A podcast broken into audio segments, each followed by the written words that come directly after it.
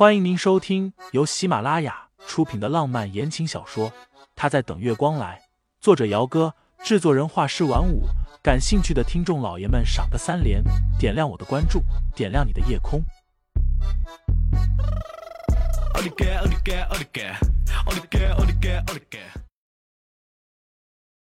第一百三十四章，那就不回去。我是你姑姑的女儿，你的表妹。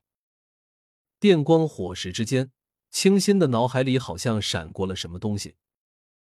之前和傅玉一起吃饭的时候，他问过他，知不知道傅瑶义这个人？傅瑶义姓傅，当年上城傅家的大小姐未婚生女，女儿的父亲却不知道是谁，傅老爷子一气之下将女儿赶出家门。后来傅老夫人病重，弥留之际想要再看一眼女儿。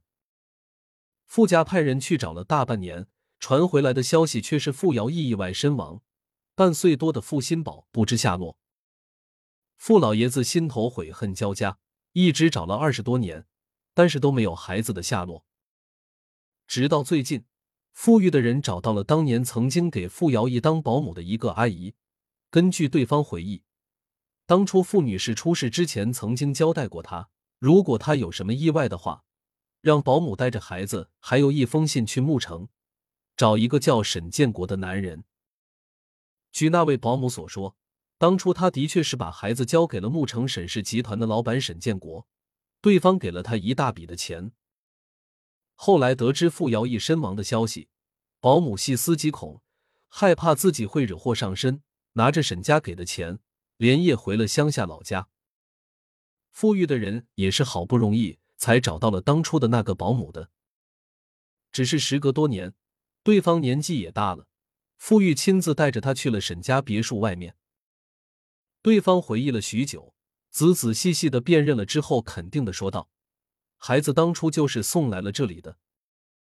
沈家一共就两个女儿，除去那位已经过世的二小姐，剩下的无论是年龄还是别的，沈清心都和当年的傅新宝吻合。”傅玉用了一些特殊的手段做了亲子鉴定，结果毫无疑问，沈清心的确就是傅瑶义的亲生女儿，傅玉的表妹，上城傅家的表小姐。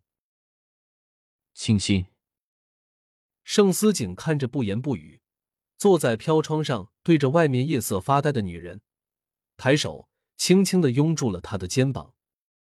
傅玉刚刚已经离开了。他只是在乍然得知沈清心就是自己的表妹之后，忍不住欣喜若狂的心情，想要迫不及待的见她一面，但是却忽略了清心在得知这件事情之后的心情。沈清心当了二十几年的沈家大小姐，哪怕是得知自己不是父母亲生的时候，她都没有觉得这么茫然过。或许是因为沈夫人从小对她的态度，所以清心多多少少的心里有过猜测。也不会觉得多么的难过。得知自己真的不是沈夫人亲生的时候，他甚至觉得是松了一口气的。可是现在，傅玉说他的亲生母亲是傅瑶义，他的姑姑，上城傅家的大小姐。你说我真的是傅家的表小姐吗？清新偏头，脸颊在男人的胸前蹭了一下，声音里都是茫然。傅玉说我是他的表妹。傅家找了我二十多年，你想去傅家看看吗？盛思景轻轻的拍了拍他的背，我陪你去。不想。清新摇摇头，半晌，忽然轻轻的笑了一下。二十多年都没有见面，我其实有点害怕。他也不知道傅家找他回去做什么。清新其实挺喜欢现在的生活的。除开盛夫人不喜欢他，他和盛思景两个人在一起也挺不错的。傅家那也是一个水深的家族，不会比盛家来的简单。那就不回去，凡事有我在。可是，看傅玉今晚的样子，恐怕是不会这么轻易的就罢休了。清心头疼。傅玉说：“傅老爷子已经知道我就是傅新宝了，老人家想见见我。”万一他来牧城了怎么办？等他来了再说。盛思景把人给拉起来。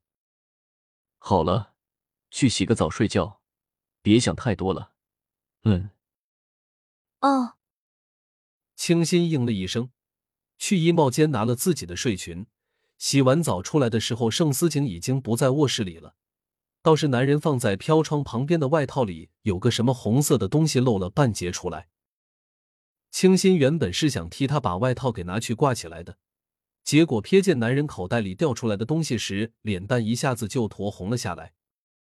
红色的盒子上面印着超薄的字样，而且还是超大盒十二支装的。清新手里拿着那盒东西。恨不得把它给塞到床底下去才好。听众老爷们，本集已播讲完毕，欢迎订阅专辑，投喂月票支持我，我们下集再见。